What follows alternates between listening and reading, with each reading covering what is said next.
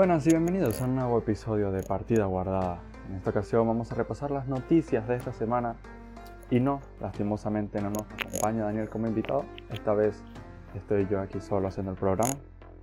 No obstante, tenemos muchas noticias para cubrir el día de hoy. La primera de ellas, los juegos de PlayStation Plus del mes de diciembre. Eh, como saben, Boxnax va a estar disponible hasta el 4 de enero, el juego de PlayStation 5 también sale Just Case 4 y Rocket Arena para PlayStation 4 y que se pueden utilizar por medio de recompatibilidad para PlayStation 5. Luego también el estreno de Worms Rumble, que es un nuevo juego de PlayStation, tanto para PlayStation 4 como para PlayStation 5, que sale este mismo mes con la salida de la PlayStation Plus. Y Melvitz eh, World, que es un juego indie desarrollado por PlayStation, que también va a estar disponible para ambas consolas. Además, por ahora también se mantiene el PlayStation eh, Plus Collection, que contiene God of War, Fallout 4, Bloodborne, entre muchos otros disponibles para PlayStation 5. Eso sí, eh, mi recomendación es que tengan mucho cuidado con esto porque ha habido muchas personas que han intentado tener los juegos de PlayStation 5, es decir, utilizar su cuenta de PlayStation 5 para obtenerlos a PlayStation 4 y por allí parece que ya ha habido uno que otro baneo por lo que les recomendaría tener mucho cuidado con eso e intentar no hacerlo. Posteriormente a eso, los juegos de lanzamiento de este mes, entre ellos varios juegos ya salieron el primero de diciembre, entre ellos Empire Sim, que salía para PlayStation 4, Xbox, Nintendo Switch, Windows y Mac. ¿Verdad? Un juego en el que básicamente hay que gestionar el surgimiento de una mafia. Luego también salió Twin Mirror, el primero también de diciembre, desarrollado por la compañía que también hizo Life is Strange y que también sale para Xbox One, PlayStation 4 y Windows y se puede jugar también en nueva generación por medio de retrocompatibilidad. Luego también salió y bueno, dependiendo de cuándo vean este video, Immortals Phoenix Rising, el 3 de diciembre, es un juego desarrollado por Ubisoft que en un principio se iba a llamar Gods and Monsters, tal vez por eso es que no lo reconocen, pero sí, ya ha salido varios gameplays, la verdad que el juego se ve bastante bueno. Y bueno, fue desarrollado por Ubisoft Quebec, que fueron los mismos que desarrollaron Assassin's Creed Odyssey, que bueno, entre los fans dividió bastante, pero a la crítica parece que le gustó si no recuerdo mal, creo que estuvo incluso nominado a Juego del Año. Entonces se puede ir dando una idea de más o menos cómo es el título. Em, por último, que podríamos decir de lanzamientos grandes, como ya les mencioné, también estaba World's Rumble. Está Cyberpunk 2077 que parece que por fin este mes iba a salir por ahora, a la fecha a la que estoy grabando este video, no va a haber ningún retraso y parece que sí el 10 de diciembre va a estar a la venta tanto para PlayStation 4 como para Xbox One. Eh, por ahora se ha confirmado que va a estar para PlayStation 5 y la nueva generación de las Xbox Series. Tal vez por medio de una actualización para mejorar los gráficos o no se sabe si se va a vender como una expansión o como una actualización. Como por ejemplo pasó con el Call of Duty Cold War que si tú lo comprabas para este PlayStation 4, si lo querías para PlayStation 5 pagabas unos 10 dólares extras. Por ahora no se ha confirmado cómo va a ser eso. Ya veremos cómo nos dice City Project Red que se podrá adquirir. Hablando sobre el mismo Cyberpunk, eh, uno de los desarrolladores estaba hablando en estos días y comentó que en su partida personal llevaba más de 175 horas jugadas. Tomándose bastante tiempo, haciendo misiones secundarias, explorando el mapa, pero es una auténtica locura, 175 horas de juego, es demasiado y dice que no lo había completado. la verdad es que Cyberpunk pinta increíble, seguro que Daniel si estuviéramos hablando de esta noticia estaría hypeadísimo porque sé que le encanta. Y si preguntaban por otros juegos que podrían salir este mes de, de diciembre. Bueno, ya en el anterior podcast comentamos que The Medium, que era un juego exclusivo para Xbox Series, fue retrasado hasta enero del siguiente año, mientras que Halo Infinite todavía no tiene fecha de salida. Hay algunos rumores que lo sitúan por el tercer cuarto o el segundo trimestre del año que viene. Y la verdad es que el año que viene va a estar muy cargado. Si es así, Horizon, eh, Halo Infinite, God of War, si termina saliendo. Y hablando de God of War, en estos días sucedió una de las entregas de premios en la que se le premió como el juego con más hype del año, básicamente. Y en la nominación se le llamaba como God of War Ragnarok. No obstante, en el, Insta, en el Twitter perdón, de tanto de Cory Barlock como de la propia Santa Mónica, se refirieron a él no como God of War Ragnarok, sino como la secuela de God of War. Por lo que podría ser que el juego no se termine llamando de esta manera y que solo haya sido en el teaser que se le haya puesto este nombre provisional, por así decirlo. Pues sí, estos Golden Kids de los que le hablaba de que fue nominado God of War y ganó. También ganó eh, The Last of Us Part 2 a Mejor Narrativa y Mejor Juego del Año. Me parece que está encaminado también a ganar a Mejor Juego del Año en los Game Awards que serán ahorita en diciembre. Tema que estaremos cubriendo en un podcast especial previo al evento y también posterior al evento. Así que por favor suscríbanse, estén muy pendientes para cuando vaya a suceder ese especial. Nuestra siguiente noticia, Assassin's Creed Valhalla, que salió con la Xbox Series X y S, se denomina como el mayor lanzamiento de un Assassin's Creed en la historia. Este, antes de eso, el puesto lo ostentaba Assassin's Creed 3 con 3.5 millones de copias vendidas en su primera semana.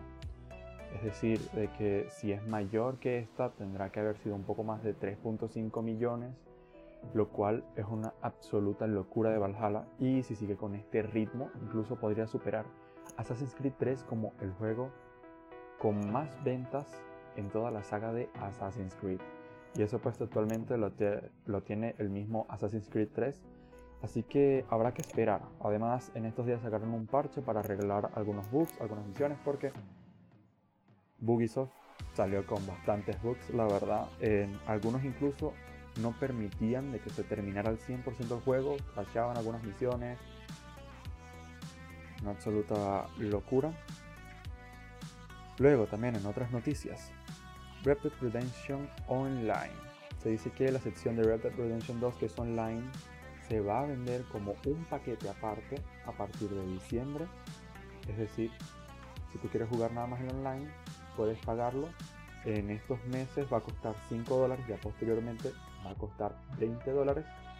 Los que ya tienen el juego completo, tranquilos, va a quedar gratuito para las personas que ya tienen el juego. Así que no hay ningún problema. Aunque en lo personal, bueno, lo que no tengo Red Dead Redemption 2, voy a aprovechar que va a salir a 5 dólares para por lo menos ver cómo es el, online y para poder jugar un poco se había dicho de que esta versión iba a pesar un poco más de 100 gigas, ahorita no recuerdo bien, así que sí, va a ser bastante pesado. Hay que liberar un poco de este, espacio en la PlayStation o en la Xbox, en el caso de la consola que tengan. Asimismo se listó un Red Dead Redemption edición especial. A ver. Puede ser una filtración, un rumor, puede ser fake. Hay capturas de pantalla. Se alistó, si no me equivoco, a Amazon. Y básicamente lo que decía es que Red Dead Redemption iba a tener una versión que vendría con Red Dead Redemption 1, una versión mejorada gráficamente, remasterizada, ¿verdad? Y con Red Dead Redemption 2 en un mismo paquete. Ahora ¿Qué tanto de cierto va a tener esto? Bueno, es difícil la verdad saberlo. Porque muchas de este tipo de filtraciones terminan siendo ciertas, otras muchísimas más no. Este, la verdad que no sería nada descabellado sacar un paquete con los dos juegos, especialmente para la próxima generación, en el que, bueno, por ahora no he confirmado ningún GTA, ningún Red Redemption. Entonces sí estaría bastante, bastante interesante. Ya luego de eso, pasemos a PlayStation y Xbox Series X. La primera de todos, se le preguntó a un directivo de Sony si iba a haber una PlayStation Game Pass. Obvio, un nombre provisional, pero un competidor para el Xbox Game Pass. A lo que él respondió de que estaban preparando algo, no obstante no podían dar de una vez detalles y que habría que esperar a un futuro.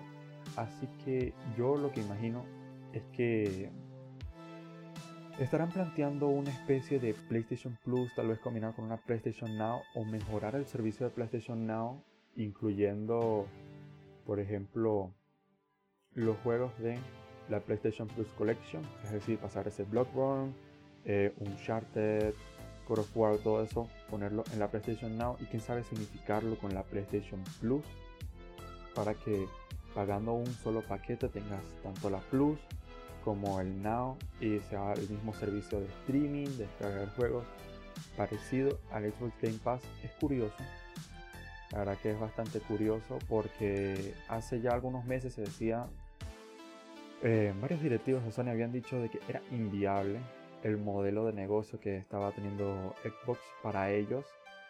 No obstante, ahora parece que, que sí, que lo van a utilizar. Es muy curioso, la verdad. Cuanto menos es curioso. Y en todo caso nos beneficiaría a nosotros, a los jugadores, tener más servicios, más disponibilidad de juegos a precios más asequibles y sobre todo también ayudaría mucho a potenciar la consola digital que ha sacado Sony, la PlayStation 5 digital, porque ya tendría más sentido que no tenga lector de discos. Si ya por ejemplo tienes un servicio ¿verdad? de streaming en la que puedas descargar una gran cantidad de juegos, como por ejemplo se había argumentado acerca de la Xbox Series S, que a pesar de no tener tanta potencia, este, era más económica y si podías utilizar el Xbox Game Pass para descargar los juegos y utilizarlos. Algo así parecido podría utilizar Sony o podría ser el, nuevo movimiento de Sony. Entre otras noticias, ya que estamos hablando de Xbox, eh, se ha visto que hay algunos problemas de rendimiento con el Xbox Series X. Esto especialmente en comparativas con el PlayStation 5, como por ejemplo eh, Assassin's Creed Valhalla sí corre a 4K dinámico con 60 FPS en el PlayStation 5, mientras que la Xbox One lo corría también a un 4K dinámico, pero a veces tenía tirones y bajadas bastante graves. A veces llegaba incluso hasta 40, 45 y no se mantenía tan estable en los 60 como si lo podía hacer la PlayStation 5. Obviamente no estamos hablando de temas de potencia, y estamos hablando de Assassin's Creed Valhalla, que no es el juego más optimizado que ha salido. Ya vemos que nada, se salió hace dos semanas el título y ya tiene el, ya tiene varios parches, incluso varios parches importantes para arreglar bugs grandes.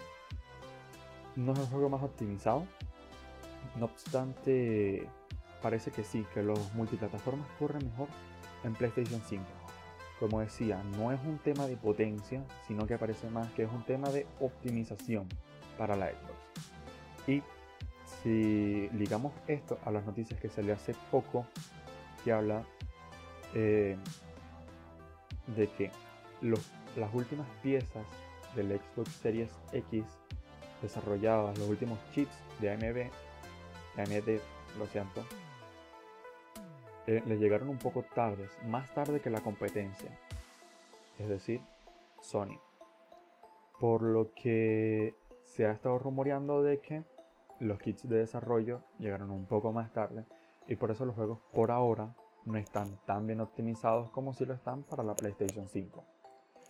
Esto no debería suponer un problema futuro, además estamos apenas al inicio de la generación, en un futuro es que ya vamos a ver bien cómo se van a poder exprimir todas las características de la consola a partir de el segundo, el tercer año. Así también ocurrió en esta misma generación. El salto gráfico no se sintió tanto hasta ya el cuarto año y hasta ahorita al final de la generación empezaron a salir los títulos más potentes. Pues puede ser lo mismo también. Lo que sí eh, se han reportado problemas tanto de PlayStation 5 como de Xbox Series X en los últimos días. Algo nada nuevo porque son consolas que apenas están saliendo al mercado. Es normal que tengan un montón de fallos. Ha habido fallos desde los ventiladores, consolas que se queman totalmente. Incluso Sony ha tenido algunos problemas de software en los que es necesario retroceder, reiniciar la consola a fábrica. En Xbox también han sucedido cosas similares, como por ejemplo el video que había salido de el, Xbox botando humo, que se había dicho que era por un, un vapor, pues resultó ser cierto. Realmente Xbox Polonia se disculpó con el muchacho y al final hicieron un cambio eh, de consola, por lo que estas cosas son muy comunes, tampoco hay que fiarnos tanto, apenas es el inicio de la generación, no, esto no va a marcar en definitiva cómo va a ser. Aún así, el tema tal vez más importante de este video o por el que muchos de ustedes hayan entrado, las superventas de las dos consolas. Y es que sí amigos, tanto la Xbox Series como la PlayStation 5 están rompiendo récords respectivamente. Eh, la Xbox Series se ha convertido en la consola de Xbox más rápidamente vendida, es decir, su mejor lanzamiento en la historia y la PlayStation 5 no se queda atrás. Es decir, la PlayStation 5 también ha sido el lanzamiento más grande de Sony, bueno, o de la marca PlayStation en toda su historia. Y de ser esto cierto, estaríamos hablando que Sony ha tenido el mayor lanzamiento de una videoconsola en toda la historia. Es decir, la PlayStation 4 ya era de por sí el mayor lanzamiento. Si es real esto que confirmó Sony, que la PlayStation 5 vendió más que la PlayStation 4, entonces se convertiría en el mayor lanzamiento. Por lo que estamos hablando que ambas consolas han estado genial en sus salidas. Ha habido mucha demanda, incluso que no se ha podido cubrir por ninguna de las dos compañías. Y esto es muy bueno. Se dice que ya se están preparando nuevas salidas de consolas para la demanda de navidades, ¿verdad? ahorita de diciembre de las consolas. Y Sony espera que para el corte de su año fiscal la PlayStation 5 haya vendido más que la PlayStation 4 en su primer año, es decir, 7.5 millones de consolas. Y bueno, estas han sido algunas de las noticias de esta semana. Ya saben, pueden seguir a Instagram, en el que ya estaré subiendo contenido. Ya está el link abajo en la descripción. También he tenido un poco de retraso, pero pronto estarán todos los podcasts subidos también a Spotify. Así que pueden seguirlos. Por favor, suscríbanse, pueden activar la campanita para estar pendientes de todos los nuevos videos que subimos. Se viene uno especial sobre Game Awards y nos vemos en el siguiente episodio de Partida Guardada.